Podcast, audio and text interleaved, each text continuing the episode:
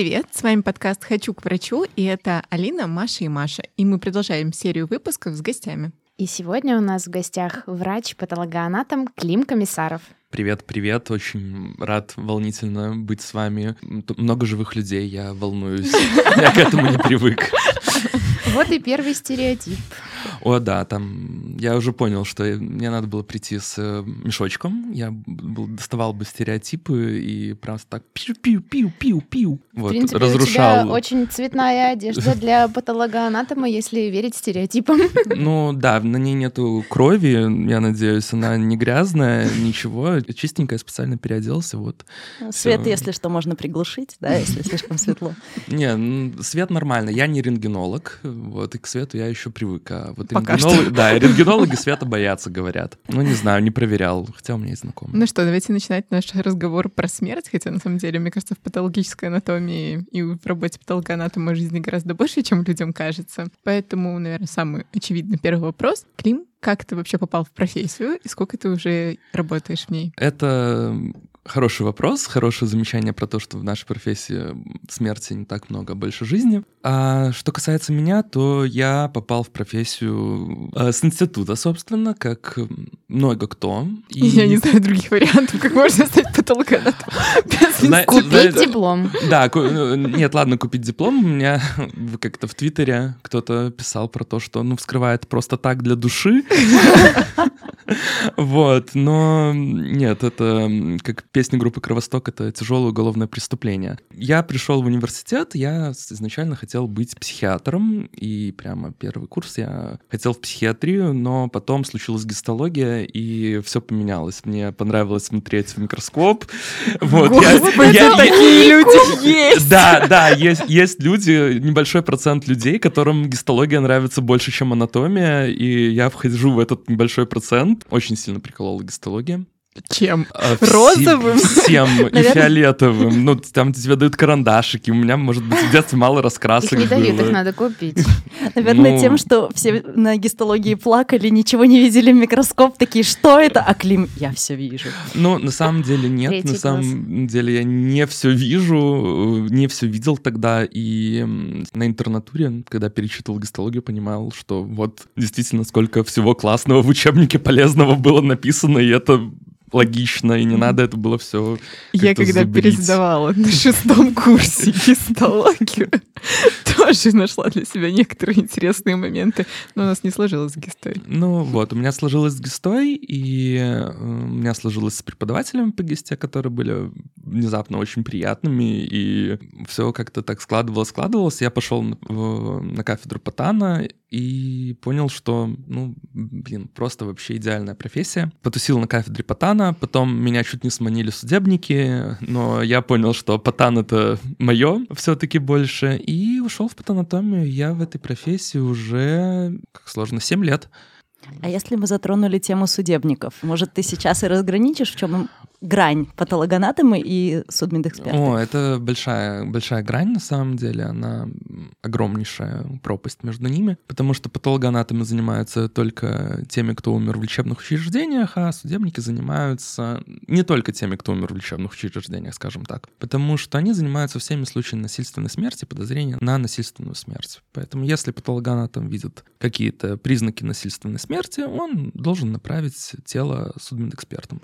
Ну, еще в, у судмедэкспертов также входит экспертиза живых лиц и прочие их заморочки с вещдоками и тому подобное. Хорошо. А вот а досуточная летальность в больнице, кто ей занимается? А, досуточная летальность в больнице, если у пациента исключены отравления, если у него исключено вне, воздействие внешних факторов, обморожения, если у него нет травм, если у него на все выставлено нормально, то этим должен заниматься патологоанатом. Если а, есть какие-то вопросы, сомнения, то надо дать это э, судебно-медицинскому эксперту. И вот если вернуться к университету и к мотивации к поступлению, в принципе, в медунивер, большинство студентов, мне кажется, поступают с такими мыслями, что вот я буду спасать людей. Вот очень нет, у меня не было Вот очень нет. Вот, э, да, у меня не было такой мотивации на самом деле спасать людей. Ну, типа, да, помогать людям, быть полезным обществу, это, конечно, клевая мотивация. Моя мотивация была то, что мне хотелось напрягать мозг, подумать о чем-то, решать загадки. И я поэтому думал, вау, психиатрия, это так клево. Ты разговариваешь с людьми, пытаешься понять, что у них поломалось в мозгах. А Потом это все составляешь, направляешь. Но мне к ним похож. Да, На психолога, психиатра, психотерапевта. Вот, да. Ну, в общем, у меня с ней не сложилось после того, как я прошелся по отделению общей психиатрии. Вот. Но, конечно, интервьюировать э, пациентов э, на циклах по психиатрии, по психологии было интересно. И сейчас, когда разговариваю со знакомыми психиатрами, то понимаю, что какая у них все-таки очень сложная, очень интересная работа и максимально не похожа на то, с чем я привык работать. Но вот Патан как раз-таки он про это, он про думать, решать загадки, отчасти, отчасти, просто смотреть красивые картинки, пытаться там найти лишнее, там, найти кота, вот. Типа как облачка вводить там, типа. Нет, на самом деле, «Найди кота» — это игрушка на мобильнике, там просто подборка А. картинок, надо на каждой картинке найти кота. Вот. И это очень... Вот просто игра для патологоанатомов. Ты смотришь на эту маленькую картинку, там непонятные какие-то очер- очертания, ты пытаешься найти в них кота. Вот, идеально. 10 из 10. Творческая профессия. Вообще. А нету такого, что сейчас тебе не хватает общения с людьми вот в твоей теперешней Не, профессии? на самом деле мне общения с людьми хватает более чем. Потому что взаимодействие с коллегами никто никогда не отменял. И на текущем месте работы у меня шикарнейший коллектив. Постоянно куда-то ездим, постоянно у нас какие-то общения за пределами работы. А на дровушках ты был с рабочим коллективом? А, нет, там я не был с рабочим коллективом, был за неделю до этого, мы ездили в небольшую поездку. Вот. Для наших слушателей поясню, дровушки — это такой фестиваль для любителей квизов, Да. собственно говоря, где мы с Климом периодически встречаемся, загадки. Вот, да, собственно, да, про загадки мне это- я подсел на вся это интеллектуальные штуки давным-давно в школе еще в одиннадцатом классе начал страшное слово серьезно этим заниматься. Вот, пошли в ход тяжелые загадки, и с универ я имел такое хобби. Ну, сейчас уже немножко меньше этим занимаюсь. Клим, если мы затронули вопрос коммуникации, с кем приходится коммуницировать на работе патологоанатома? А на работе патологоанатому приходится коммуницировать с коллегами и клиницистами, младшим медицинским персоналом, но средним медицинским персоналом. И периодически приходится коммуницировать с родственниками. Притом не только с родственниками, но еще и с самими пациентами, если мы говорим про биопсийные случаи. Поэтому давайте обсудим вообще, как проходит твой стандартный рабочий день. Очень хорошо. То есть я приезжаю с утра, переобуваюсь в удобные тапочки, переобуваюсь в Вот свою... настолько подробно. Переодеваю свою удобную рабочую одежду, иду в свою удобную комнату для приема пищи, завариваю себе очень вкусный кофе крепкий, пью кофе, просыпаюсь, тру глаза, иду к, в свой удобный кабинет, сажусь в свое удобное кресло, включаю свой компьютер. Потом я смотрю на объем работы, который мне предстоит делать, выпиваю кофе, начинаю работать.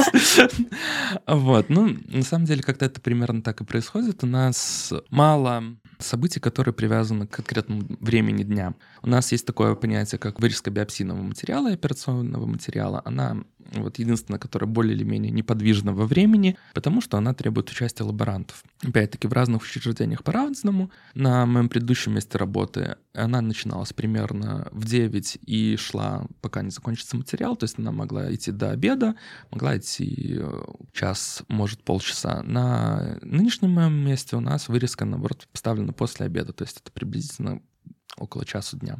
Вырезка — это что такое?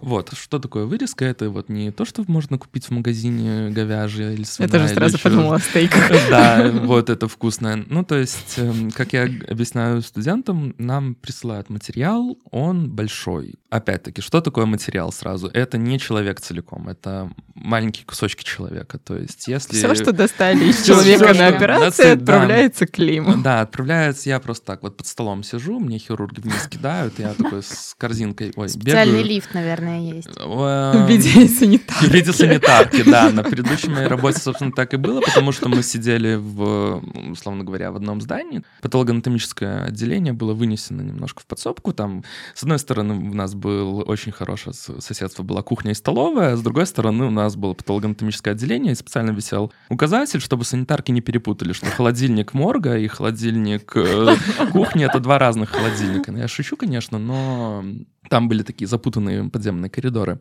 И материал — это все, что действительно удаляется от человека. Даже если, вот самый простой пример, вы приходите, вам нужно сделать ФГДС, то есть в народе глотнуть зонд. И зонд, не зонд.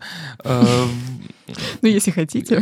Ну, на самом деле, вот, я- как, как я узнал, смерть от шпагоглотателя от того, что он проглотил зонт и нажал на кнопку, была очень мучительной и страшной. Это действительно описанный случай, я не могу себе этого представить без внутреннего содрогания. Так вот, когда врач-эндоскопист осматривает содержимое вашего желудка, надеюсь, пустого, подготовленного к процедуре, он описывает слизистую и берет маленький небольшой кусочек слизистой, обычно на 2, может быть больше, в зависимости от того, насколько он считает нужным. И потом это все складывается в растворчик формалина, дается санитарке, либо водителю, курьеру и отправляется в патологоанатомическое отделение или в патологоанатомическое бюро. И потом мы смотрим вот этот маленький кусочек, его надо как-то подготовить к нашему исследованию, потому что мы занимаемся тем, что мы смотрим стекла, то есть микроскопический препарат. Микроскопический препарат представляет собой два стекла, между ними, как такое масло между двумя тостами, лежит маленький срезик ткани,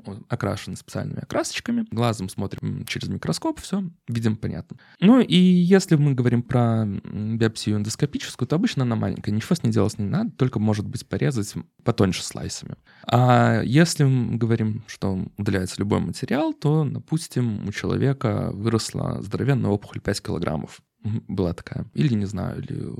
Да все. Да, всё, что угодно. Да, А, удалили. О, вот, я просто Последнее... просто легкие не удаляют в нашей больнице, где работает Клим, поэтому Да. легкое как-то Я, не придумай. ну, легкое не придумаю, да. Ну, вот аппендикс, да, желчный пузырь, да. Ну, то есть он уже здоровый, как ты его на стекло не положишь. И поэтому патологоанатому надо как-то придумать, как вот из этого большого материала, что ему нужно забрать на исследование, что ему нужно посмотреть в стеклах, увидеть. Это называется вырезкой, то есть мы из огромнейшего материала делаем мелкие кусочки, которые лаборант потом будет постепенно срезать, как, знаете, как точат карандаши, такая получается лента из э, смеси парафина и материала, и потом это будет укладываться на стекло, и мы будем его смотреть. То есть вырезка — это подготовка материала к нашему дальнейшему исследованию. И попутное описание, как этот материал выглядит макро. Раз мы Круто. начали с э, ФГ-тестов, наверное, важно сказать, что именно патологоанатомы ставят диагноз гастрит. Да, это так. Без заключения патологоанатома диагноз гастрит поставить, к сожалению, нельзя. Можно написать там гастропатия, знает. Эритематозная гастропатия, да. Очень про этот диагноз мне понравилось. Я уже не помню еще высказывание. Наверное, на каких-то курсах повышения квалификации про то, что диагноз эритематозная гастропатия свидетельствует только об одном, что пациент дышит. И глотал зонд, и глотал зонд, да, Да. вот, все. Больше ни о чем он-то. Вот ты так рассказываешь про вырезки. Почему биопсии так долго делаются? Пять рабочих дней. Почему они приходят через 14 дней? А, В лучшем случае, если это не Санитарка? лимфома. Санитарка заблудилась в этих коридорах. В чем Да. проблема? Лифт Да, сломался. санитарка заблудилась в коридорах. Всё. Серьезно, водители забыли забрать материалы, если мы говорим про обслуживание каких-то далеко лежащих учреждений. На самом деле, по стандарту на ответ у нас 5 рабочих дней. Э, Мы недавно проводили в ходе подготовки очередного отчета о работе учреждения. У нас отделение, в котором я работаю, средний ответ биопсии — это 3 рабочих дня. И наши токсические зобы, которые лежат по две недели. По-разному, но вы должны понимать, что подготовка самого материала, она не мгновенная. То есть сначала поступает материал, вырезка, закладывается в специальные гистологические кассеты. Эти гистологические кассеты отправляются в так называемый гистопроцессор. Гистопроцессор представляет собой батарею колб, в которых налиты спирты разной концентрации. Это вообще выглядит как револьвер. Вот представь себе барабан револьвера. Я сейчас так... думаю, где я была все эти годы? Надо было сходить на кружок по онкологии, нас водили это смотреть. Да мы здание надо сходить. Вот, вот оно, как это начинает действовать. И вот этот револьвер, там, условно говоря, корзинки, в которых находятся кассеты с материалом, постепенно помещаются по одной этой колбе, и материал обезвоживается. После этого материал заливается парафином, он застывает, получаются кубики, парафиновые блоки. С этих парафиновых блоков лаборанты делают срезы, срезы перевносятся на стекло, потом эти стеклышки загружаются в аппарат для окраски, аппарат еще их окрашивает, сверху покрывает стеклышками, это если понтовый аппарат. Если понтового аппарата нет, то сидит лаборант лаборант Вручную? вручную красит, вручную закрывает стеклышками. Вот, на это все, естественно, уходит время. Я уже знаю, какой аппарат у нас, судя по всему. У нас автоматически, я тебе скажу. У нас, у нас 6 закупленных. У нас мажорные аппараты. А, вот, очень красиво. Я в первый раз, когда увидел, как они работают, как они покрывают стеклышко, я просто залип. Там, вот если вы любите залипать на всякие механизмы, как там... Как стиралка стирает, например. Лучше. Там, не знаю, как... То есть как кинетический песок Вот, э, кинетический песок, мыло, мыло, вот, резать отлично. Да, там бутылки по конвейеру вот с кефиром или с чем там вот ездят, вот такого плана. И вот после этого только этот материал поступает к нам, и вот мы тут его должны ответить. Но это если материал простой. У нас отводится на это 5 рабочих дней. Если нам нужны дополнительные методы исследования, то материал остается, пока мы их не проведем. Вот. И тут вот начинается всякая засада. Я, конечно, знала, что работа патологоанатома гораздо сложнее, чем взяли кусок да. чего-то целого, сразу положили под микроскоп, сказали. Но я не думала, что настолько все сложно М. и наворочено. Это вообще классно. То есть, ну, патологоанатомы, мне очень нравятся типа, всякие техники, микроскопчики, вот это все. Вот. Если покрасили, ничего не понятно, то есть там нужно докрашивать там или иммуногистохимия, Именно, да. это каждый раз заново весь процесс начинается или А, те же стекла Нет, докрашиваются? э, процесс начинается уже не заново. То есть у нас есть уже блоки. Да. Мы начинаем с этапа блоков. Опять проводится срез, опять проводится окраска, и опять на этом срезе проводится иммуногистохимия. И тут как раз-таки это хороший очень вопрос, потому что вот про лимфомы те же самые. Я пытаюсь мы понять, почему их иногда месяц ждем практически. А, потому что если мы говорим про иммуногистохимию, иммуногистохимия, она довольно сложная в том плане, что, ну что вообще такое иммуногистохимия? Давайте сначала поговорим про это. А, иммуногистохимия — это дополнительный метод исследования, который заключается в том, что у нас есть метки, которые реагируют на присутствие того или иного соединения. Если это соединение присутствует, метка состыкуется с соединением, на эту вот состыковавшуюся меточку садится краситель, и мы глазом видим типа, о, коричневая, есть реакция, есть соединение. Такая, О, я дальтоник. Да, там типа... Ну, на самом деле, самая распространенная цветная метка — это коричневый, но есть э, красные, есть синие и прочее, прочее, прочее, прочее. Это все очень контрастно и сразу ну, позволяет оценить, есть реакция, нет реакции. Но всех этих меток много. И в зависимости от ткани, в зависимости от процесса нас интересуют те или иные штуки. И очень часто иммуногистохимия выполняется в несколько этапов. То есть сначала мы даем так называемую общую или первичную панель, если на ней все сработало, что нам надо, мы радуемся. Если там что-то не сработало, если пришли какие-то противоречивые результаты, значит, нам надо идти назначать другие метки, проводить наши новые диагностические теории, либо давать более специфические какие-то антигены, либо наоборот даже идти в какую-то другую степь. Поэтому, когда материал отправляется на многостохимию, иногда это может затягиваться, особенно если материал сложный. Вот, ну да, это Мгм. все еще к вопросу о том, что этот процесс все повторяется заново, следует понимать, что в блоках материал конечный. И поэтому, если мы разойдемся с иммуногистохимией и будем назначать просто вот все сразу, все целиком, одним скопом, максимально широкую панель, то мы рискуем прийти к тому, что у нас не останется просто материала, который способен реагировать на это. Не потому, что эти маркеры дорогие А, и может прилететь по попе. Вовсе нет. Нет? Такого не бывает. Маша, ты что? Нет, нет, нет, нет. Мы тебя я, поняли. тут, я тут еще хочу сказать, эм, Алина упомянула дальтоников. Я, как офтальмолог, не могу не влететь. Ты когда-нибудь проверяла себя цветоощущение? Да, конечно, медкомиссия каждый год. У меня нормальное цветовосприятие, поэтому у меня просто зрение плохое. Я, ну, я в целом просто думаю, что вот патологоанатому со всеми стеклышками, где тебе очень хорошо нужно различать по цвету, человеку с нарушением цветоощущения будет работать ну, невозможно. Не Мгм. просто сложно, невозможно. Ну да, сложно будет скорее работать про нарушенное цветоощущение. У нас в нашем бюро есть любимая байка про бывший-бывший заведующий, короче, кто-то Бывший бывшего из, совета. из бы- бы- бы- бывших бывших бывших заведующих, вот. И доктор, который у нас когда-то работал, еще когда я не работал в этом учреждении, на курсах рассказывал байку, он молодым врачом пришел в бюро а, и смотрел препараты. Естественно, там отложил какие-то сложные случаи на конец, чтобы подойти к тогдашнему заведующему, проконсультироваться. А у тогдашнего заведующего была одна особенность, у него не было одного глаза, у него был протез. И вот этот наш доктор, он такой весь молодой, приходит говорит, посмотрите, пожалуйста, мои стеклышки. Он говорит, я не могу, конец смены, ухожу уже, все. И этот молодой такой, ну хоть одним глазком. Шутки за 200 вообще!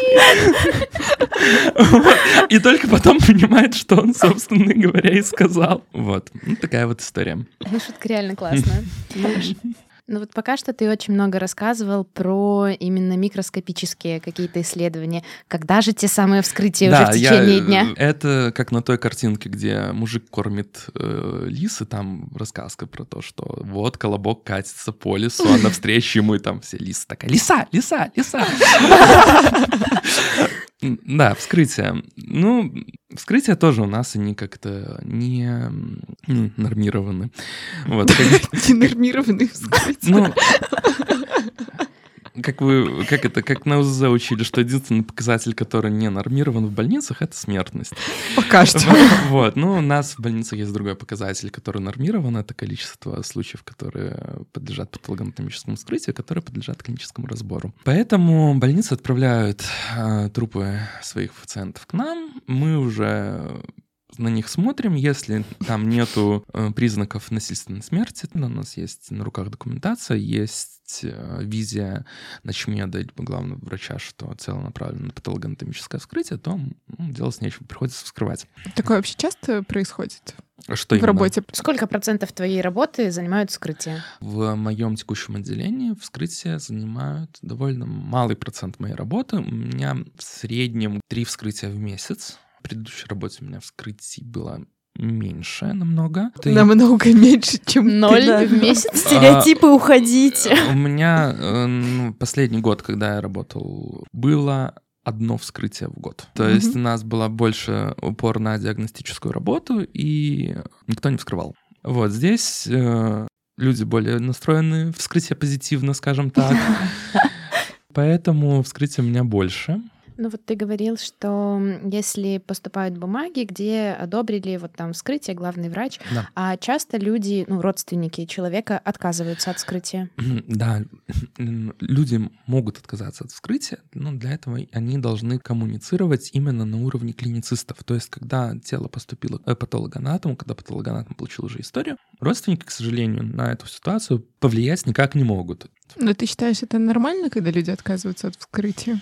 Тут на самом деле небольшая палочка о двух концах, потому что родственники могут не иметь претензий к больнице, могут не иметь претензий к врачам. Когда они отказываются от вскрытия, но проходит какое-то время, у них, естественно, могут накопиться какая-то обида, э, неудовлетворенность лечением, сомнения. И Ну, все стадии горя. да, претензии какой-то, торг про то, что вот, если бы было что-то не так, то его могли бы спасти, оказать более лучшую качественную помощь. И, конечно же, для избежания таких ситуаций больница сама более или менее представляет, какие случаи могут вызвать ну, такую реакцию. То есть иногда пациент может быть отправлен на вскрытие только потому, что родственники ну, зарекомендовали условно себя, в больнице, как склонны к каким-то скандалам, неконтактные, конфликтные.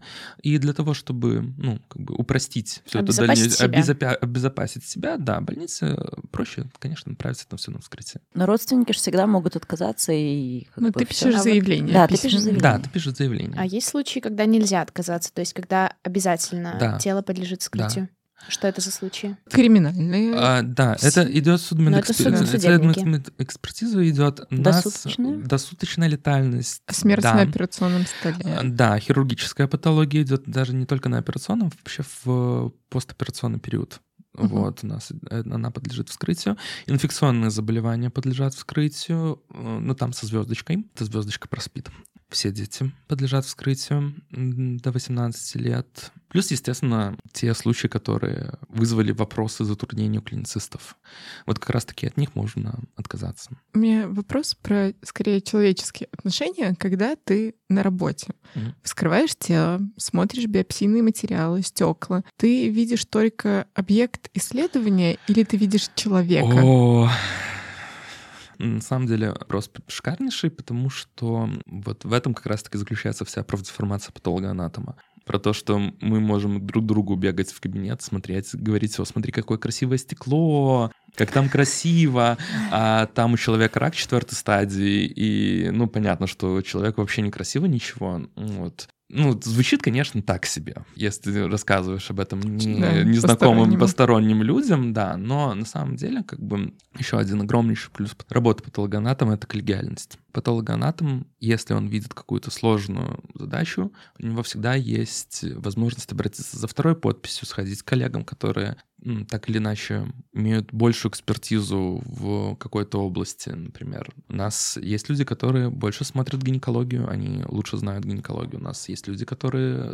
лучше знают опухоли кожи. У нас есть люди, которые лучше разбираются в лимфомах. Это не отрицает, что другие в этом не разбираются. Просто кто-то в этом знает лучше за счет опыта, за счет э, какой-то экспертизы, заинтересованности. Вот эти вот походы друг к другу со стеклами — это часть работы, часть коллегиальности, которая позволяет нам обезопасить э, себя от неверного заключения. И когда вы видите заключение за двумя подписями, это не означает, что врач глупый, ему потребовалась помощь. Это означает то, что этот случай посмотрели два врача с э, собственным мнением, и они согласны оба, что тот диагноз, который написан в заключении, этот диагноз правильный, и они как бы готовы взять на себя ответственность вдвоем. Я люблю такие заключения. Ну, а если мы заговорили про то, что вот видишь ты препарат или человека, мы, когда оформляем биопсийные карты, мы обычно пишем, ну, по крайней мере, наши морфологи просят написать что-нибудь анамнез, то есть что, Да. откуда, как долго да. росло, это Обязательно. И, и это я не шучу. Это самое важное, самое большое наш камень преткновения — это плохая коммуникация с клиницистами. Наверное, такой вопрос, что патологоанатомы, вот вы ж, мы все учились вместе, Да. то есть все образование одинаковое. Вот Ну, эти, первые пять да, лет первые точно. пять Да. лет одинаковых клинических дисциплин. Это прям необходимо для морфолога. Или можно было там годик где-то срезать и посмотреть Нет. год стекла. Э, На самом деле годик срезать, посмотреть год стекла. э, То есть я, когда заканчивал университет, для тех, кто не помнит, не знает, у нас э, было э, краткое время, недолгое время субординатуры по патану, то есть шестой Мгм. курс, э, были группы патологоанатомов. И вот они были после меня. Я этого не застал, я заканчивал субординатуру по хирургии. У меня было три месяца хирургии. Э, Вот. По, та- по тану у меня был секционно-биопсийный курс три дня. Пришел наш преподаватель, смотрит на нашу группу. В нашей группе было два патологоанатома. Вот, смотрит на нашу группу и говорит, ну что ж, ну никто из вас патологоанатом не будет. А у нас уже распред, по-моему, был или что-то в этом роде. И, короче, очень лайтово. У нас три дня прошли в разговорах. На самом деле были очень полезные три дня, потому что нам объясняли, как вы должны себя вести, когда умер пациент, родственник. Вот за это прям огромное спасибо. В курсе э, секционно-биопсийному курсу. То есть на что- секционно-биопсийном курсе вам объясняли, как коммуницировать с родственниками умершего? как коммуницировать с родственниками, какие, какой алгоритм действий врача, если у него случилась смерть в отделении, какой алгоритм действия врача скорой помощи, если у него случилась смерть в карете скорой помощи, какой алгоритм если случилась смерть на дому вашего родственника, то есть вот таки, такого прикладного момента в медунивере его очень Нету. мало. Часто не хватает, да. Да, то есть когда, ну, понятное дело, что когда ты врач, ты врач. Ты, а, ты прячешься за халатом. за- да, прячешься за халатом. А вот когда у тебя умирает родственник, и ну что тебе делать? Как бы тебе дол- должен это кто-то объяснить. И у нас это был секционный биопсийный курс. Так все-таки, возвращаясь к этому вопросу, клинический бэкграунд очень важен. Да, клинический бэкграунд очень важен, неимоверно важен на самом деле. Надо понимать, что, чем руководствовался клиницист, прежде чем делать биопсию. Как ты относишься к стереотипному высказыванию, что патологоанатом — это самый умный доктор, только вот поздновато уже? Все знает, все умеет, но поздно. На самом деле не по поводу поздно, но все знает, все умеет. Мне нравится аспект, что ботан — это очень разнообразная специальность. То есть вот ты сидишь за микроскопом, условно говоря. Посидел за микроскопом, пошел, повырезался, то есть перевил кружок очумелые ручки, аккуратненькие квадратики, э, ровненько, четенько, порезал, порезал, порезал. Ну, Ювелирная работа. Потом у тебя вскрытие, то есть уже там чуть менее ювелирная работа, там надо и уже и потягать органы, и помотать органокомплекс туда-сюда, и уже нож побольше, а не лезвие. Как бы размялся. Потом вернулся, опять за микроскоп, опять надо подумать. Там принесли иммуногистохимию, там вообще логическая задачка. Типа, что у тебя плюсом среагировало, что у тебя минусом среагировало, и как бы из этого свой диагноз еще вывести. Ботан вообще прекрасно. В плане разнообразия медицинская специальность просто 10 из 10. И, наверное, возвращаемся к самой такой наболевшей теме патологоанатомов — вскрытие. Как проходит вскрытие? Есть два ответа на этот вопрос. Быстро и медленно. Но на Нам самом нужен баланс. Да, нужен баланс. Нет, на самом деле это про скорость вскрытия, потому что в том анекдоте, типа, «А сколько вы будете спрашивать студента? Ну, пока мне не станет понятно. Ну, вот так и вскрытие. Но иногда приходишь, смотришь на пациента, все понятно. Иногда приходишь, смотришь, ничего не понятно, надо копаться. И это долго. То есть пациенты к нам поступают э, из больницы с историями болезни. Сначала мы занимаемся тем, что изучаем историю болезни. Вообще, по-хорошему, лечащий врач должен прийти на вскрытие. Мы должны с ним обговорить, он должен нам дать комментарий по поводу истории болезни, дать какие-то свои наблюдения, которые он мог не внести в историю болезни, какое-то, ну, что он подозревал, что он думал все-таки. История болезни не все отражает. После этого мы переодеваемся в свой комплект для секционной, даем сменный комплект лечащему врачу и тащим его за рукав, за халат в секционную. Вспоминаем, что у нас хорошая коммуникация Да, у нас хоро- хорошая коммуникация между медицинскими специалистами, да, мы вежливо тащим его за рукав, вот, вежливо тащим его за рукав в секционную, ну, некоторые врачи, там, реаниматологи особенно, и хирурги, когда у них там, правда, какие-то вопросы, они сами Ломятся. ломятся, они нас за рукав тащат в секционную. Там уже лежит тело пациента. Оно лежит у нас голеньким а, в столе. Вот. Рядом ходит санитар деловитый. Санитар подготавливает тело к вскрытию. В чем его заключается? Он должен вскрыть грудную брюшную полость, достать органокомплекс. Мы, пока он этим занимается, описываем тело, осматриваем его внешне. То есть Внешне есть признаки повреждений. Если у нас есть какие-то признаки повреждений, которые не отмечены в истории болезни, мы по всем правилам останавливаем вскрытие на любом моменте. То есть даже если уже там санитар сделал разрез, мы останавливаем, говорим, все, это судебник. И То есть даже если есть синяк, на самом деле не синяк, если есть следы перелома, если Ну. есть следы э, черепно-мозговой травмы. Перелом тут еще есть такое понятие, как э, перелом ребер при оказании сердечно-легочной реанимации, то тут момент более в комплексе СЛР идет. Мы останавливаем и отдаем. Ну так, санитар сначала вскрывает, э, проводит длинный линейный разрез, достает органокомплекс, что такое органокомплекс? Да, вот, это особенность вскрытий э, у наших, то есть В смысле наших. э, в смысле советской школы патологоанатомов.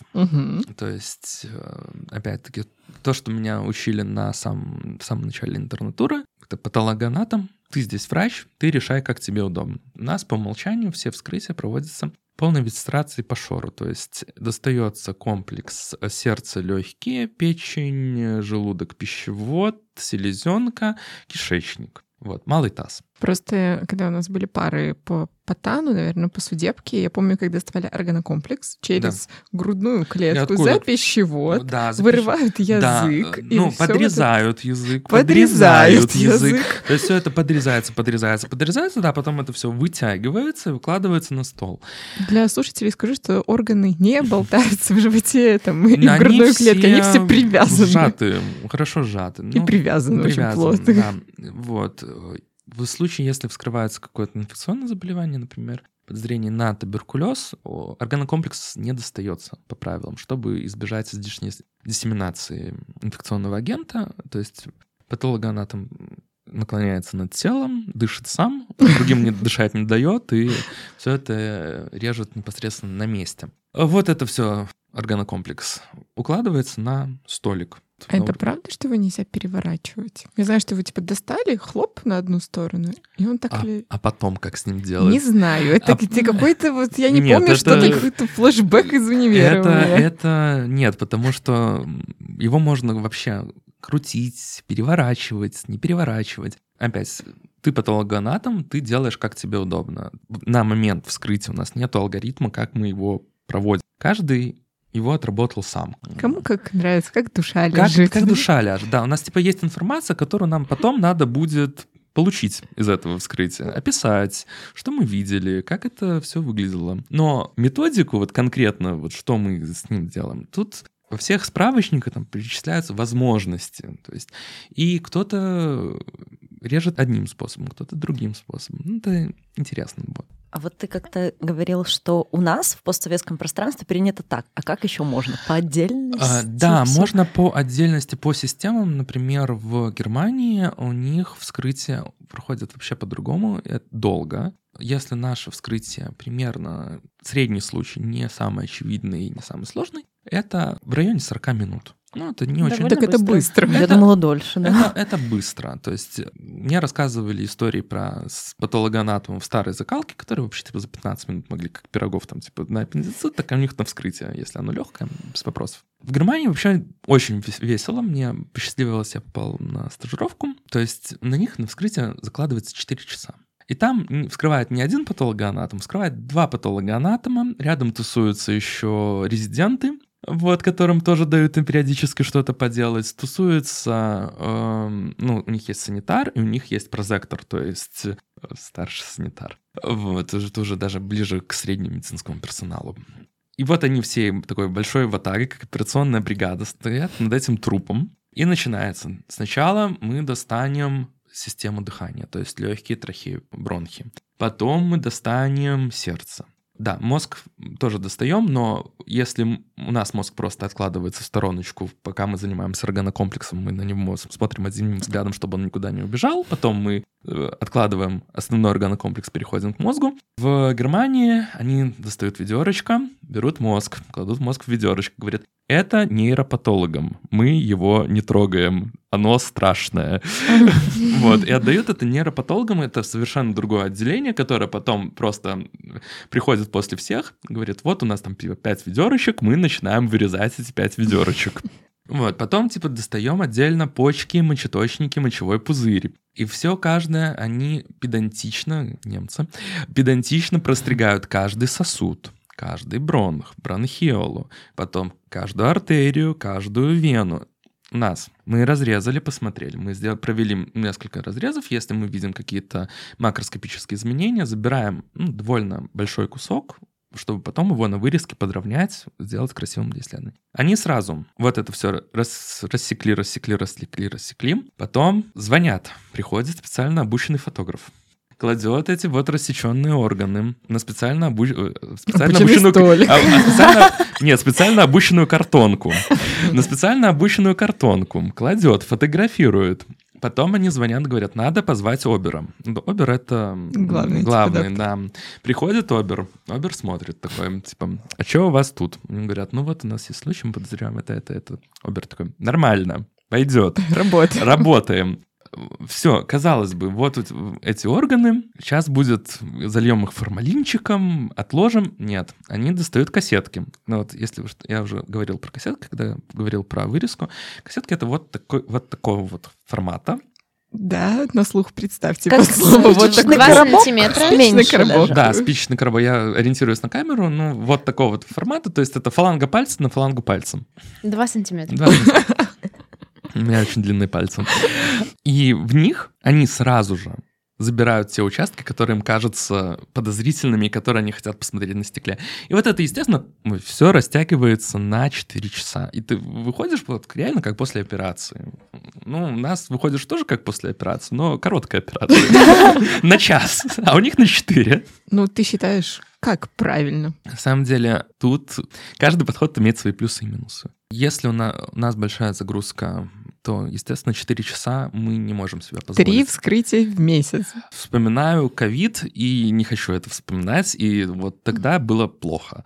Тогда это сколько? Сколько? Был день, когда у нас большинство врачей вскрыло по два раза. И сколько так продолжалось по времени? Это была вторая волна. Первую я еще не застал на этом месте, но вот на второй волне у нас был какой-то адовый дек- декабрь.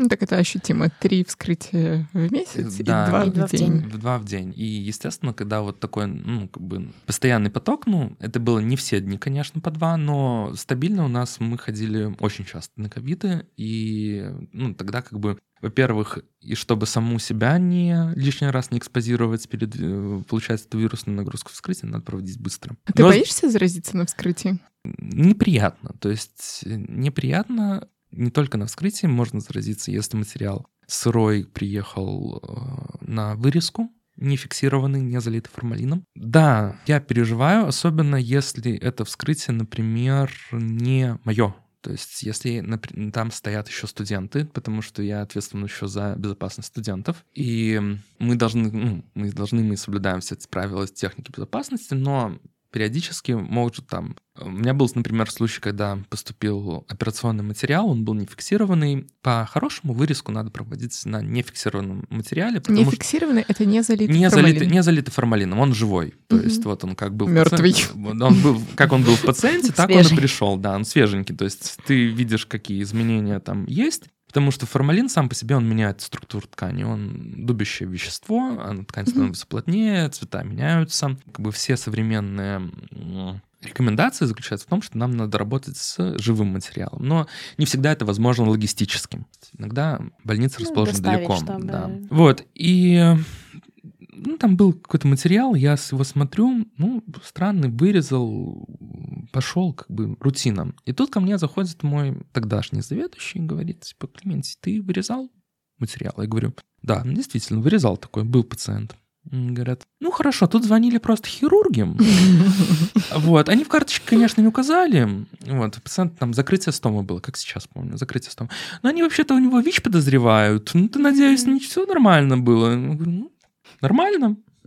Все вырезал, без вопросов. Это не мое отделение, если что. Да, это не твое отделение, это, это было до тебя, но да, была такая ситуация, ну, и я тогда работал, наверное, второй год. Естественно, я на этом моменте немножечко так ёкнул про себя, потом с другой стороны подумал, порезов у меня нету, перчатка у меня целая, жидкость никуда не попала, э, материал прилежал в внешней среде довольно долгое количество времени, даже если он не фиксированный, ничего страшного, всё окей. Ну, Мне кажется, самое контагиозное это типа туберкулеза. Э, С туберкулезом э, это вообще страшная история, потому что э, про туберкулез патологоанатомов это очень любят рассказывать фтизиатры, на самом деле. На шестом курсе фтизиатры говорят, типа, как вы думаете, какие профессии в медицине самые часто болеющие туберкулезом, какие реже болеющие? Ну, все, естественно, фтизиатры, фтизиатры чаще всего болеют туберкулезом, фтизиатры на них смотрят, говорят, нет. Фтизиатр никогда не болел. Ну, ладно, Ре- редко, реже. редко, Ну, конечно, редко. они полностью готовы, Они морально гото- они- экипированы. Да, они морально готовы, они знают риски, они каждого пациента априори, априори видят как э, шлум-лу, да. да, и, собственно, себя так готовят. Самые часто болеющие люди туберкулезом — это патологоанатомы. Потому что у патологоанатомов есть уверенность, что оно мертвое, и оно тебя не заразит. И поэтому патологоанатомы часто пренебрегают личной безопасностью. И, к сожалению, иногда это правда. Мертвое не значит безопасно. Мертвое не значит безопасно. Вот. То есть есть, конечно, случае, когда это правило работает, и долго выдержанный в формалине материал, который заключен в парафин, парафиновые блоки, в принципе, вот сразу говорю, они безопасные. Потому что типа, это прошло спирты, это прошло формалин, это прошло еще какую-то небольшую термическую обработку, но все равно. То есть их можно брать руками, без перчаток, без ничего, чтобы пациенты не переживали, потому что пациенты часто их забирают для консультаций дополнительных каких-то диагностических мероприятий. Все нормально с ними. Но вот материал, который находится в человеке, бывшем живом человеке, то его надо рассматривать как потенциально инфицированный всегда. А вскрытие — это тяжелый физический процесс? Ну, самое тяжелое, конечно, часть санитаров. Вот. У нас тяжелое — это переворачивание комплекса как раз-таки. Для меня это выглядело типа шлеп. Да, можно, ну, типа, можно поднимать, там, переворачивать полностью. Самые хитрые люди у нас так потихонечку поворачивают одну часть за другой. Вот. Но, как бы, это энергозатратное. То есть ножом все равно приходится подрезать, подходить. Если а, что, у патологоанатомов реально секционный нож. У да. них не скальпель, у них реально у ножище нож, там у такой. Нас нож. Ну, то есть скальпели у нас тоже есть, у нас есть ножницы. Но наши основные три инструмента, которыми мы пользуемся во время вскрытия, это большие ножницы, большой нож и большой пинцет. Просто ножище. Ножничище. Ножничище. Пинцетище. Да, типа такого. Да, и пинцет у нас, мы очень жадные люди, у нас пинцет такой классный, лапчатый, то есть им прям удобно mm. взяться, у него не тонкие такие вот э, дюбчики. Ну, пинцетище. Пинцетище, у него, у него лапище, да. Вот. Если человек умирает от инфаркта, почему его нужно вскрыть полностью? Почему Что? мы лезем в живот? Почему мы смотрим мозг? мозг? Вот по, поэтому человек умирает от инфаркта. Опять это байка, которую мне рассказывал мой бывший коллега который, которым довелось общаться с японским патологоанатомом. Не помню, как фамилия патологоанатома. Не, не суть, ну, допустим, Накамура-сан будет. Этот Накамура-сан приходит и говорит, знаете, у меня сегодня было вскрытие. О, Накамура-сан, очень интересный случай. А что за пациент? У меня был пациент с инфарктом миокарда. О, Накамура-сан, что вы нашли на вскрытии? Я нашел на вскрытии инфаркт миокарда. А что вы еще нашли на вскрытии? А я дальше не продолжал. Вот. И весь этот подход заключается в том, что у них, так понял из этого рассказа, что как раз-таки все вскрытие направлено на подтверждение Диагноза. клинического диагноза. То есть то, что клиницисты написали, ищут, находят, подтверждают. У нас немножко по-другому, у нас направлено на, на нахождение того, что клиницисты не написали. И поэтому подлежит вскрытию человек весь полностью. Очень часто у родственников вопросы, почему человеку вскрывали голову, если у него там инфаркт. Потому что у него может быть не только инфаркт, который его убил. У него может быть другое заболевание. У него может быть опухоль мозга, которую вы не знали. У него может быть инсульт кровоизлияния, либо ишемический инсульт в головном мозге. Вот. И поэтому человека надо исследовать целиком. Это опять немножко к вопросу про обезопасить себя. А как труп после вскрытия готовят к последующему захоронению? Я вот слышала, ну и, в общем-то, видела на вскрытии, как мозг после вскрытия кладут в брюшную полость. Почему так происходит? Чтобы не потек. В смысле? В прямом. То есть э, черепную коробку тампонируют ветошью, все, что может потечь, укладывается в пакеты. пакеты, да, в брюшную полость, брюшную полость сушат. И потом уже вообще, в принципе, всем этим занимаются санитары. То есть они подготавливают тело к выдаче. Наша работа заканчивается, когда мы забираем достаточно материала для э, нашего микроскопического исследования. Потом как бы нам не сильно интересно, что с этим телом сделают санитары. Ну, мы знаем, что они с ним сделают. И что они делают? Мою, зашивают, моют, гримируют, одевают, обувают, э, готовят к выдаче, наводят красоту, наводят макияж. У нас все шутки про то, что лучше всех макияж в нашем бюро делают санитары, но единственное, надо лечь. Стоя они не умеют, сидя тоже не умеют. А кто контактирует с родственниками пациента? Ну, вообще немножко все это зависит от организации внутри организации. В некоторых бюро для контакта с родственниками врач доступен. То есть можно подойти, поговорить с врачом. В принципе, всегда есть опция поговорить с врачом. В некоторых контакт с родственниками осуществляется через ритуальный магазин, через оформление ритуальных услуг. И родственники пациента часто ну, получают врачебное свидетельство о смерти. В нем указана последовательность заболеваний, которая привела к смерти пациента. И многим этого как бы достаточно, вопросов у них не возникает. Если вопросы возникают, то они могут обратиться к врачу. А какие вопросы могут возникнуть, если все уже написано? Иногда пациенты просят прояснить диагноз. Почему написано вот такое? Почему Почему то, что сказал доктор, почему как они думали, больной умер от того, в справке указано, что он умер от другого. Например, иногда нужно родственникам пациента пояснить, если мы нашли, например, онкологию у человека, Бывает такое, что у человека не была диагностирована онкология, вот, на вскрытии нашлась опухоль, которая привела к смерти пациента. Такое бывает. Или у человека подозревали рак из неустановленного источника, на вскрытии, естественно, наша первая, первоочередная задача — найти, установить uh источник. Ну, тогда О, тоже могут... Вам-то попроще, чем нам. Ну, извините, извините. Да-да-да-да-да. Это вот как, э, господи, локализация инфаркта с глазами терапевтов и глазами патологоанатомов. Да, терапевт — это длинная такая лента ЭКГ, а у патологоанатома ножик делает вжух. Еще такой, наверное, наболевший у нас с Машей вопрос по поводу вскрытия. Перед вскрытием пациента мыть можно или надо доставить его вот как есть? Это хороший вопрос. В плане мыть моют санитары. Надо объяснить, э, почему наболевший вопрос. Вскрытие, на котором мы с Алиной были на одном вскрытии, да. Э, потому что учились в одной группе, это было на пятом курсе, и там вскрывали труп, который лежал в памперсе, ну и, соответственно, этот памперс никто не снимал угу. до момента вскрытия. И памперс был полностью заполнен. Да. А, и на вскрытии тоже никто это не убрал. Вы смотрели э, судебные? Судебные. Ну, судебных у них свои правила. Я за них не поясню. Разве судебные? Да, это была я, судебка. Я за них не поясню, то есть, но у нас требования желательно оставлять все коммуникации, которые велись к пациенту, то есть катетеры. Мочевые, центральные катетеры а, желательно оставлять пациента. Если у него выведены какие-то стомы, то, естественно, они никуда не деваются, не ушиваются, они оставляются как есть. Пациенты все равно обмывают санитары, прежде чем положить на стол, и уже на столе они его немножко все-таки освежают. Памперсы снимаются, пациент лежит голенький. Главное отличие судебного вскрытия от патологоанатомического в судебном тело на стол укладывается в том, в чем он доставлен. То есть, если это смерть на улице, труп укладывается в той одежде, в которой он был найден на улице. И задача судебно-медицинского эксперта сначала еще описать одежду. И содержимое карманов, вот это все они включают в свой протокол. А почему ты понял, что судебная медицина — это не твое?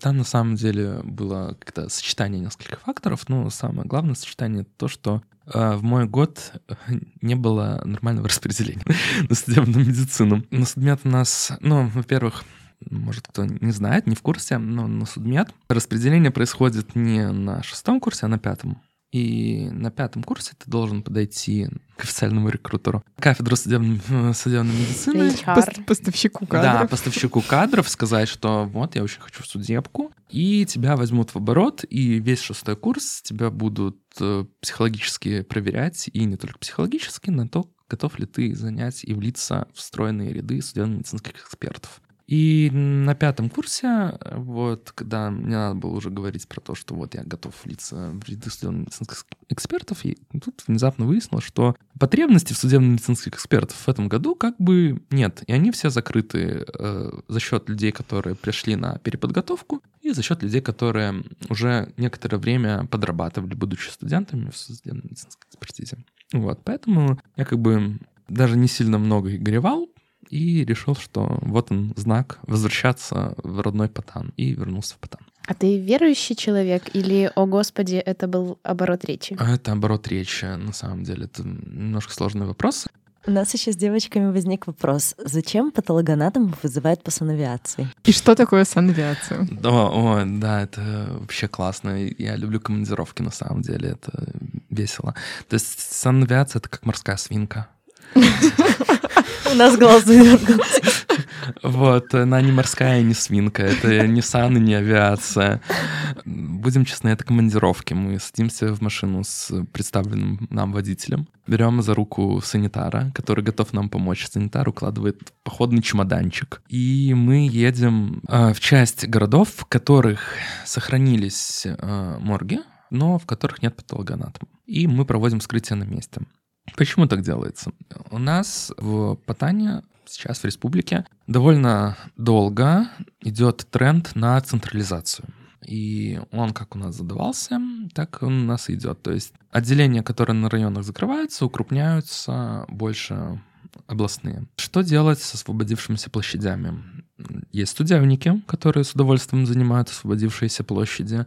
Часть, ну, они просто остаются на балансе больницы. Но в больнице же у них тоже есть потребности в вскрытии, потому что ну, нужен так или иначе проводить те или иные вскрытия. И чтобы родственники лишний раз не ехали в центр, Проще, конечно же, из центра, чтобы приехал патологоанатом, санитар, на месте вскрыл, на месте выписал справку, отдал родственникам через э, кого-нибудь, обычно через судебников, которые там сидят более или менее постоянно, и уехал обратно. Это вся суть наших командировок. Тебе бывает противно на работе? Ну... Такой неуверенный, нет. Ну, ну вот у нас недавно в холодильнике 4 помидора заплесневело, вот выкидывал их, душа разрывалась, а так нет. Быть патологоанатом — это прибыльное дело? Я не жалуюсь. Ну, на самом ну, деле... это смотря какие у тебя потребности. Да, это зависит от потребностей. Но я, например, вспоминаю, как у меня пришла интернатура. Вот тогда потребности и потолок, этот порог. Минимум. Минимум, он хорошо сдается. Вот. А потом нет, потом, потом на самом деле довольно приятная в плане оплаты профессия, потому что у нас есть вредности. Отдельная история, но они есть. И часть этих вредностей сказывается на материальном нашем составляющем. А вообще где может патологоанатом еще подработать, кроме ну, своего основного места работы? Просто вот насколько я знаю, к нам приходят люди из частных центров, там в коже что-то удалили, например, образование, и вроде бы нам говорили, что платных морфологов не бывает, что это те же люди. В тех же местах. Да. Или не так это все? Нет, на самом деле какое-то долгое, очень долгое время еще, даже когда я начинал работать, действительно платных морфологов не было. Потом у нас немножко изменился закон о здравоохранении, и появились в платных центрах свои лаборатории. Но платные лаборатории — это дорого. И морфологов, ну, там подрабатывают морфологи, которые работают в государственных учреждениях, в государственных бюро. Э, вообще, в принципе, морфологов, патологоанатомов в республике не так много, в районе 300 человек. И как бы комьюнити такое немножко у нас... Я люблю слово гильдия, потому что мы друг друга знаем, и мы примерно представляем, кто, что за человек, что он может написать, что он может ответить, где он работает, какой у него опыт. Все очень обсуждаемо внутри. Поэтому да, поэтому платные морфологи — это с большой долей вероятности те же морфологи, которые смотрят вас в, обычно, если материал доставлен в больнице. Кроме того, а, платные центры у которых нет своей лаборатории, потому что я уже сказал, это дорого, они заключают договор на обслуживание с теми же государственными бюро. И э, это формирует у нас внебюджетные услуги. Пациенты, которые у нас обслуживаются по вне бюджета, это пациенты из э, частных центров. И ветеринария. Ого. Так, стоп. Это же разные люди смотрят, да? Нет. Эм. Подождите, я думала, ветеринары это, ну, другие универы, соответственно, да. другие полностью врачи, соответственно, учили. другие морфологи. Слушайте, ну, у ветеринаров есть свои, там, типа, эндоскописты, онкологи, Так вот именно, почему нет своего патологоанатома? И это да. очень... Своего судебника. И, и это очень хороший вопрос, на который никто не знает ответ, потому что если бы был свой вот выделенный патологоанатом для животных, который занимался бы чисто, вот собрал бы всю ветеринарию к себе, был бы золотой человек. В какой момент патологоанатом об этом узнает, что он еще и животных смотреть будет? На самом По факту. Ну, как бы внезапно, да, потому что вот ты приходишь, и тебе говорят, ну вот, все хорошо. Приходишь вот, уже на работу. В, на работу, в интернатуру, например. Ну, нет, не к тебе, котик. Ну, вот ты нет, на самом деле, вот вы не подумайте, не, мы не всех животных смотрим, мы опять-таки смотрим именно операционный материал.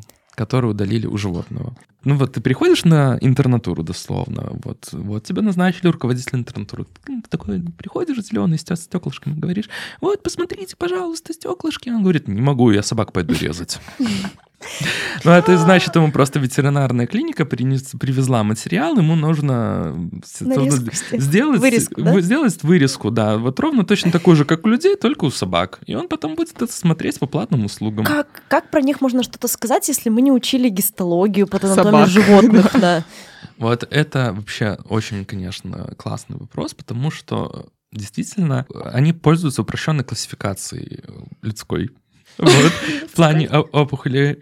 И это абсолютно серьезно. То есть у нас люди, которые вот смотрят, ну, не, это смотрят опять не все люди, это смотрят, ну, закреплено за не, Да, закреплено за несколькими, они уже начинают этот вопрос изучать. И там, там есть классификация опухоли, ну, то есть э, Всемирная организация здравоохранения, она выпускает э, периодически раз в 5 примерно лет э, классификацию опухоли, вот эти голубые книжки. И такое приложение для животных. Да, и, и, и, и, и, и есть вот такое же переработанное ну, для животных. И оно просто вот это максимально упрощенное, то, что есть у людей, есть у животных, но у животных есть свои особенности, у них есть свои нозология. И опять за рубежом пишутся книжки про вот смотрите, по тану животных, справочник. И люди эти книжки, которые у нас смотрят, покупают, читают, и то есть... Теперь фраза «найди кота».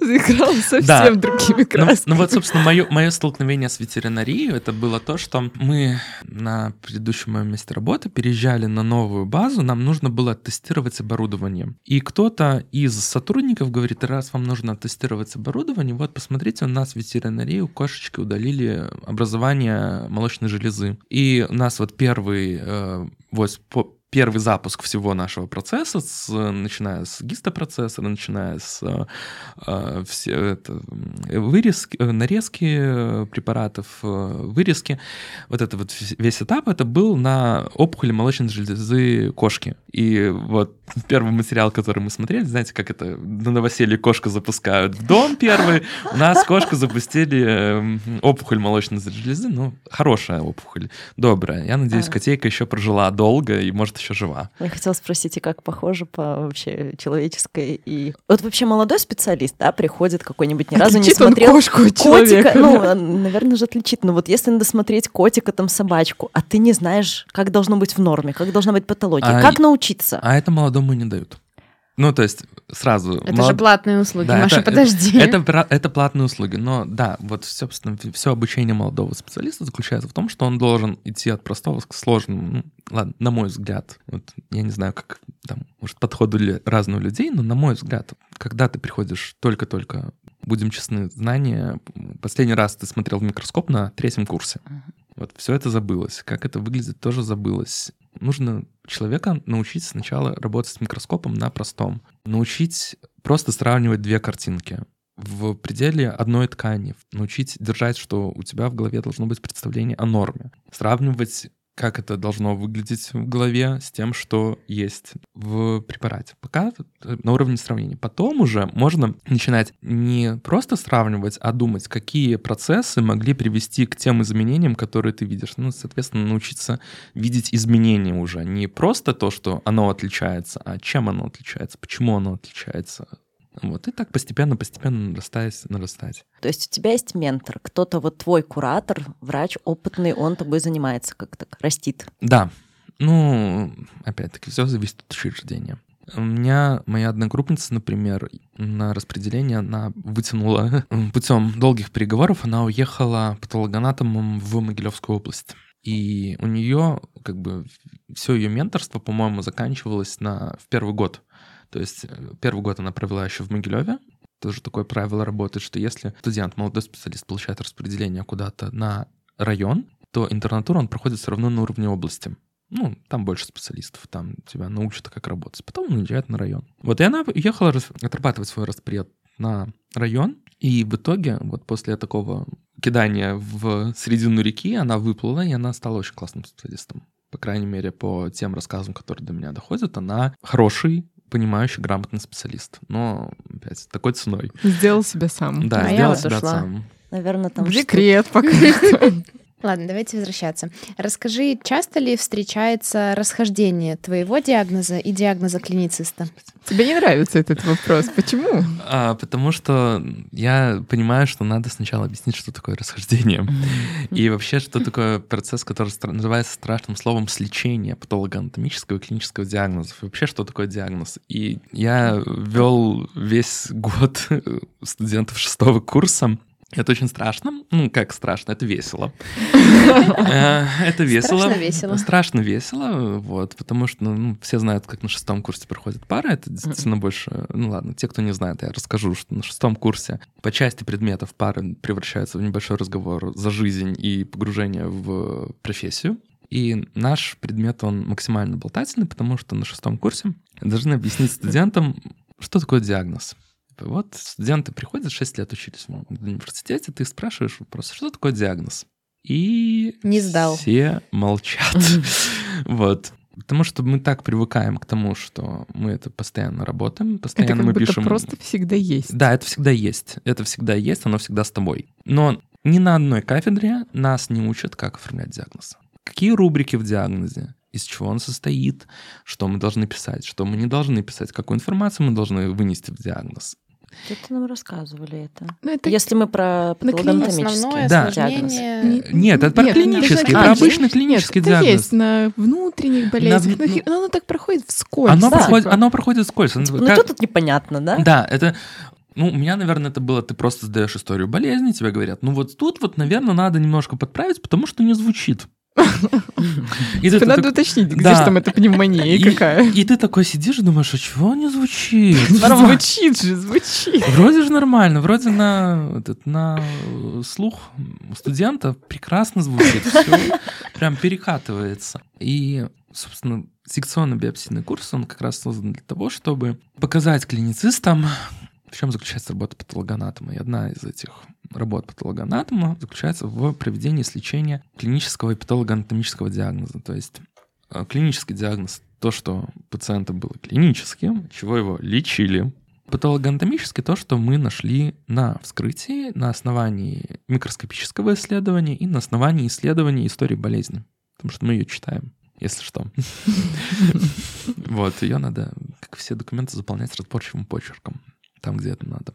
Если эти два диагноза у нас не сходятся по рубрике, то мы говорим, что есть расхождение. И расхождение бывает разным. А, Расхождение может быть по основному заболеванию. Основное заболевание в клинике, в клиническом диагнозе, это, условно, заболевание, по которому пациент получал лечение, по поводу которого он находился в больнице. Ну, типа, причина его госпитализации. В патологоанатомическом диагнозе основное заболевание — это заболевание, осложнение которого в дальнейшем привели к смерти пациента.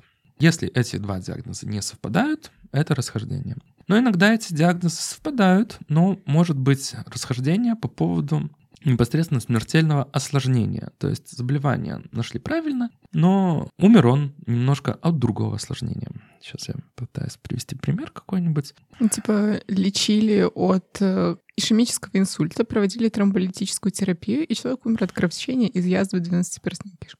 Это что я сказала? А, Бывает. Да, бывает. но Это какое Но, расхождение или не расхождение? Что это вообще? А, ну тут на Это самом плохой пример. я Это, думаю. это хороший пример, но А, это, ладно. ну, это хороший пример, но не на то. Вот, это у пациента... Да, это у пациента просто у него есть два заболевания. То есть у него язва же не открылась, она у него была какое-то время. И ишемический инсульт у него тоже был какое-то Я к тому, время. что не всегда пациентам с ишемическим инсультом в острой фазе делают ВГД.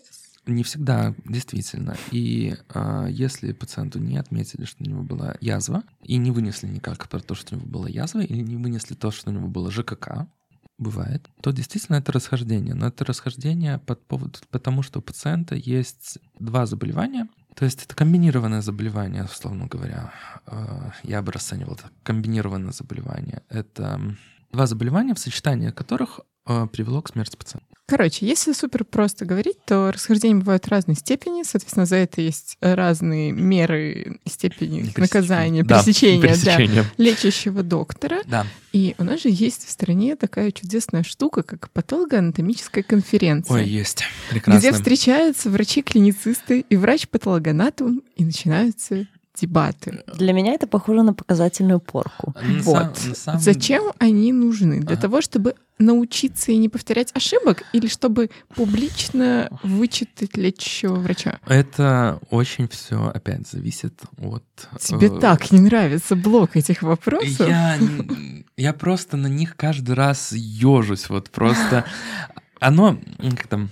И вообще, в принципе, составление патологоанатомического диагноза, оно, с одной стороны, очень крутое, но с другой стороны, когда ты начинаешь э, примерять на себя как бы клиницистов и с- вот, проводить, собственно, лечение этого диагноза, потом еще разборы на, ну, теперь, по-моему, называется клиника анатомической конференции. Да. Теперь да, у нас поменялась немножко номенклатура. Ну, суть осталась той же. Или ЛКК.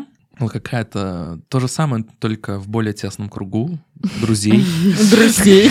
Друзей, да. Я помню Друзей. ЛКК просто с такой, с первой, с содроганием. То есть атмосфера была очень доброжелательная, но я все равно оплеванный. Хотя я как бы должен был прийти во всем белом, но я был молодой, и на меня просто смотрят все заведующие, смотрят э, замглав врача по медицинской части. И такие, Мы нашли тут крайнего. ну, да, ну, какой у тебя год работы? Второй? Ну, Ничего ты не знаешь, это ну, была да, язва. Да, да, да. Ну, нет, на самом деле не такое, ну, как бы... Не Да, рекомендуешь. ну, не рекомендую. Потом последующая была более приятная, там уже как бы опыт, опыт немножко дал себе знать. Вот. А клиника анатомической конференции, опять, это все сильно, сильно зависит от учреждения, в котором они проводят, которое, э, собственно, требует эти разборы. Потому что, например, все, все про мое предыдущее место работы, там вскрытия были редкостью. Мы никому не говорим, Мы не, где ты говори- мы, не, работал. мы не говорим никому, где я работал. Там вскрытия были редкостью, и поэтому это превращалось в такое, знаете, шоу. Напишите в комментарии, если вы догадались, где Да. работали. Это, это, это было шоу, то есть все готовятся, все парадные, все готовят прекраснейшие презентации, подвязывают к ним какие-то теоретические это, выдержки. Как правило, там не было скандальных ну, разборов.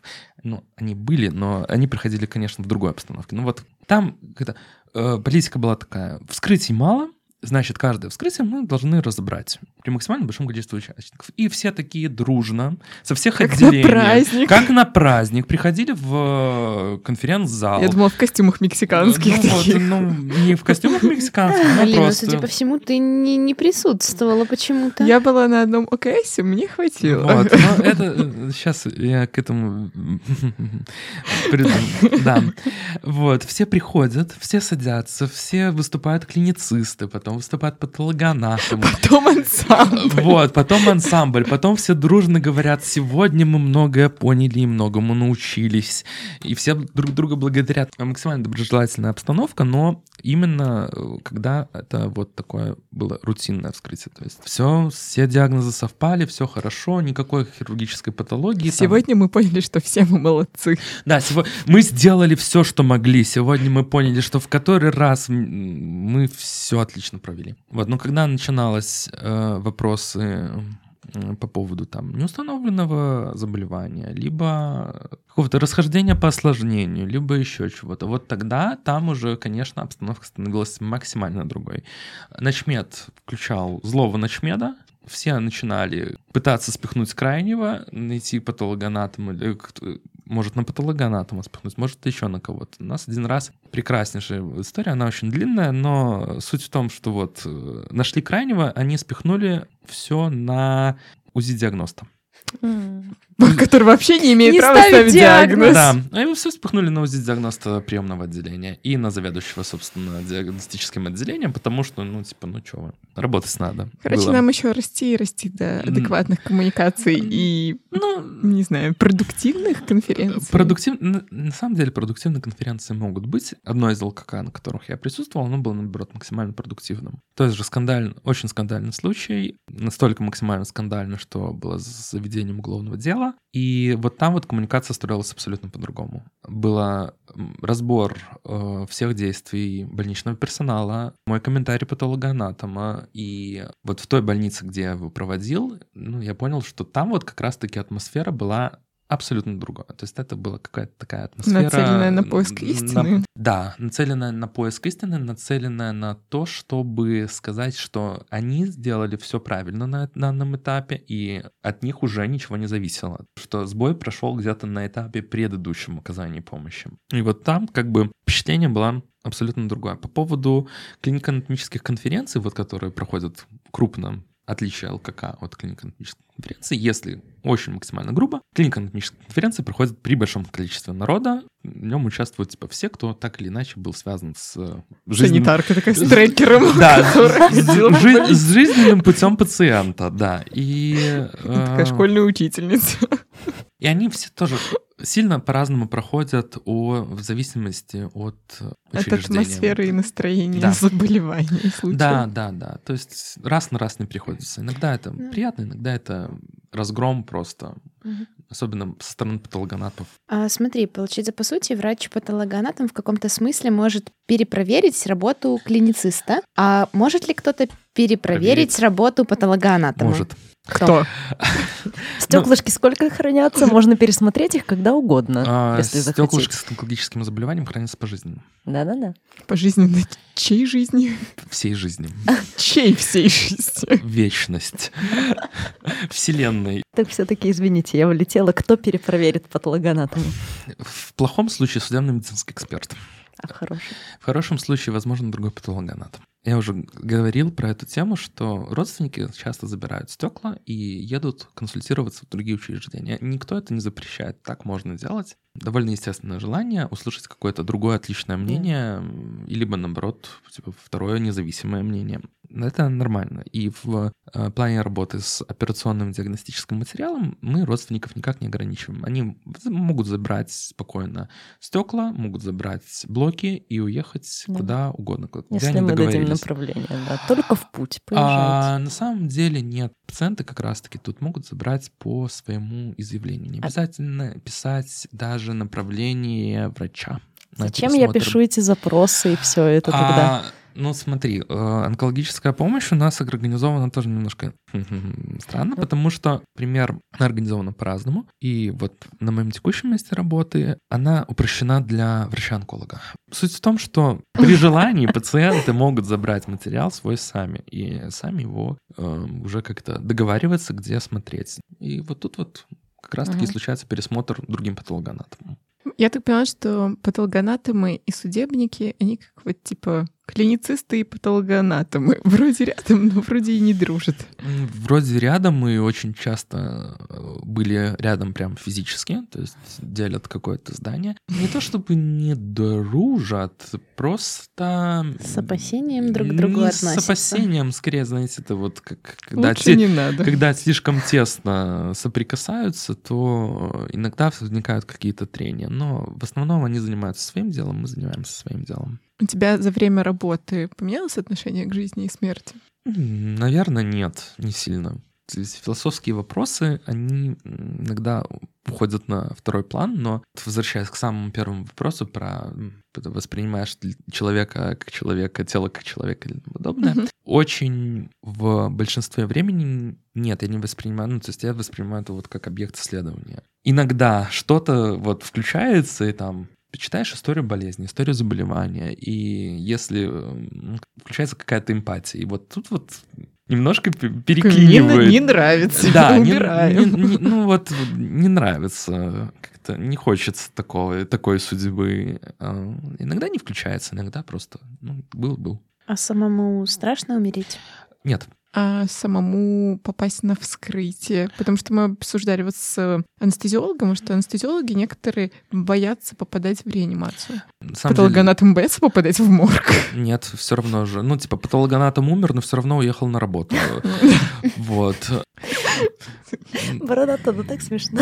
Ну, потому что, правда, на самом деле, у нас, да, у нас был такой случай. Вот все равно уже будет. Поэтому я спокойно отношусь и ко вскрытию, и к кремации, и... Получается, в жизнь после смерти не веришь? Сложный вопрос. Ну, как бы хотелось бы, но с другой стороны, а вдруг там также Плохо.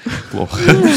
Вот, поэтому может быть наоборот, может быть ничего с- и отлично. То есть жизнь кончилась. Ну, вообще, в принципе, надо к жизни относиться к тому, что она конечная, и ничего не будет. Вообще, с точки зрения патологоанатома, последнего врача человека и, наверное, человека, который видит смерть материальную, умирать страшно? Это вот большой плюс патологоанатома. Мы не видим, как человек умирает. Мы видим уже конец, результат. И мне кажется, что если бы мы видели, как человек умирает, то у нас бы не было такого отношения своего. Ну, То есть у патологоанатомов оно такое общее. Есть у них нечто общее, как мне кажется, в отношении к жизни и смерти, но ну, немножко другое, чем у клиницистов. Мне Потому- кажется, у патологоанатомов типа смерть — это как определение некроза где-то. Вот. Ну вот типа, что-то такое. вот типа того. У меня как-то один из моих коллег тоже говорил, что патологоанатомы, вот если подумать, они самые человечные из э, всех врачей, просто потому, что они не контактируют со страданием, Да. с э, пациентами, с родственниками пациентов, пациентам, которым плохо, которые, там, которым больно. Да, в больницу не попадают поп- от того, что им хорошо. Да, да, они- вот.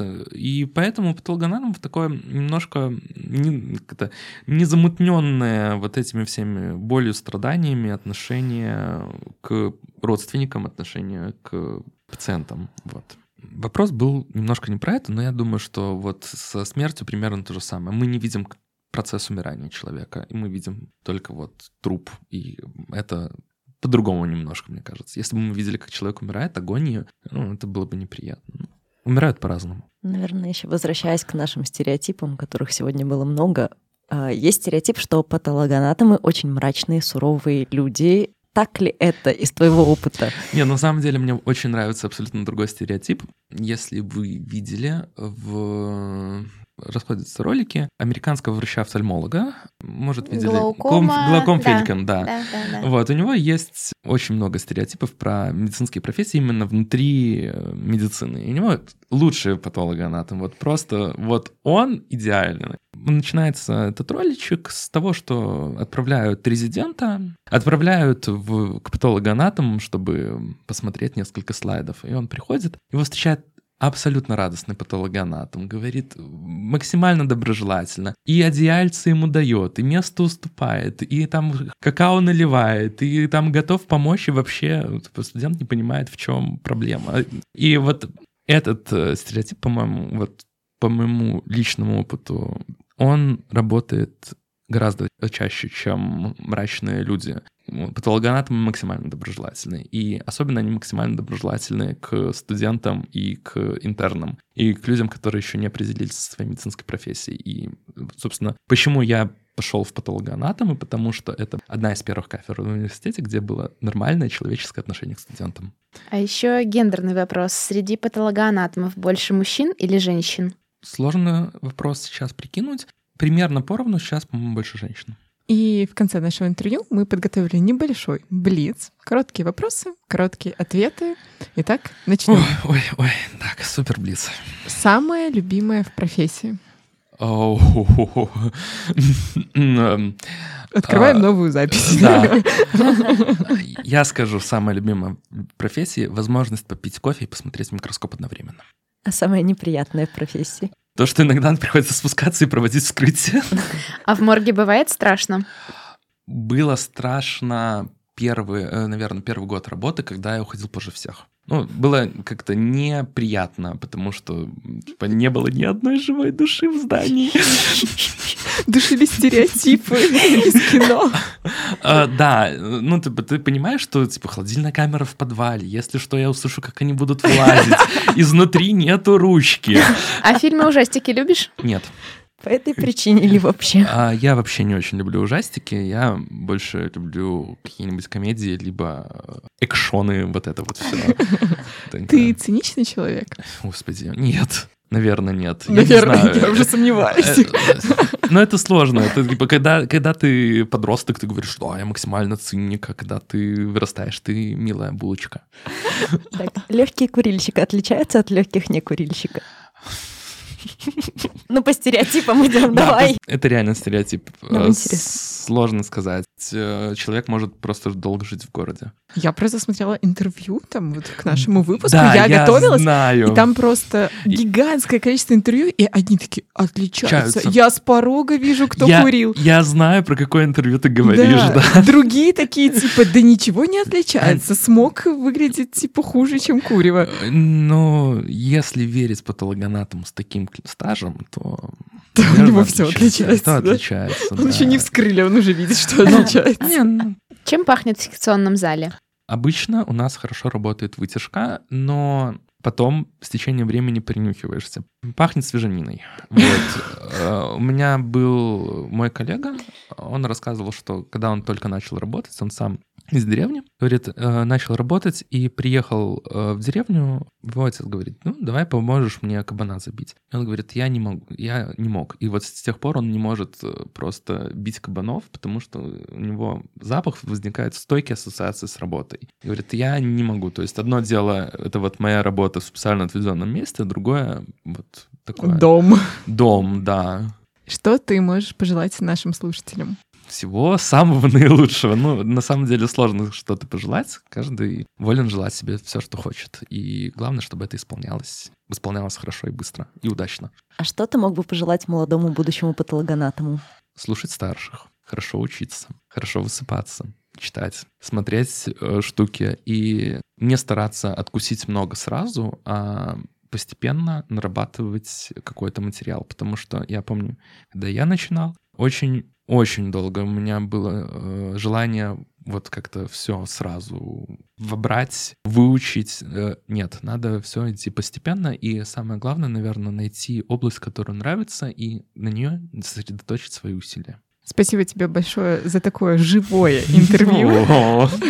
Вам спасибо большое, что позвали, очень было приятно. А с вами был подкаст «Хочу к врачу» и наш приглашенный гость, врач-патологоанатом Клим Комиссаров. Спасибо большое. Цените жизнь и берегите здоровье. Всем пока, еще услышимся. Пока-пока.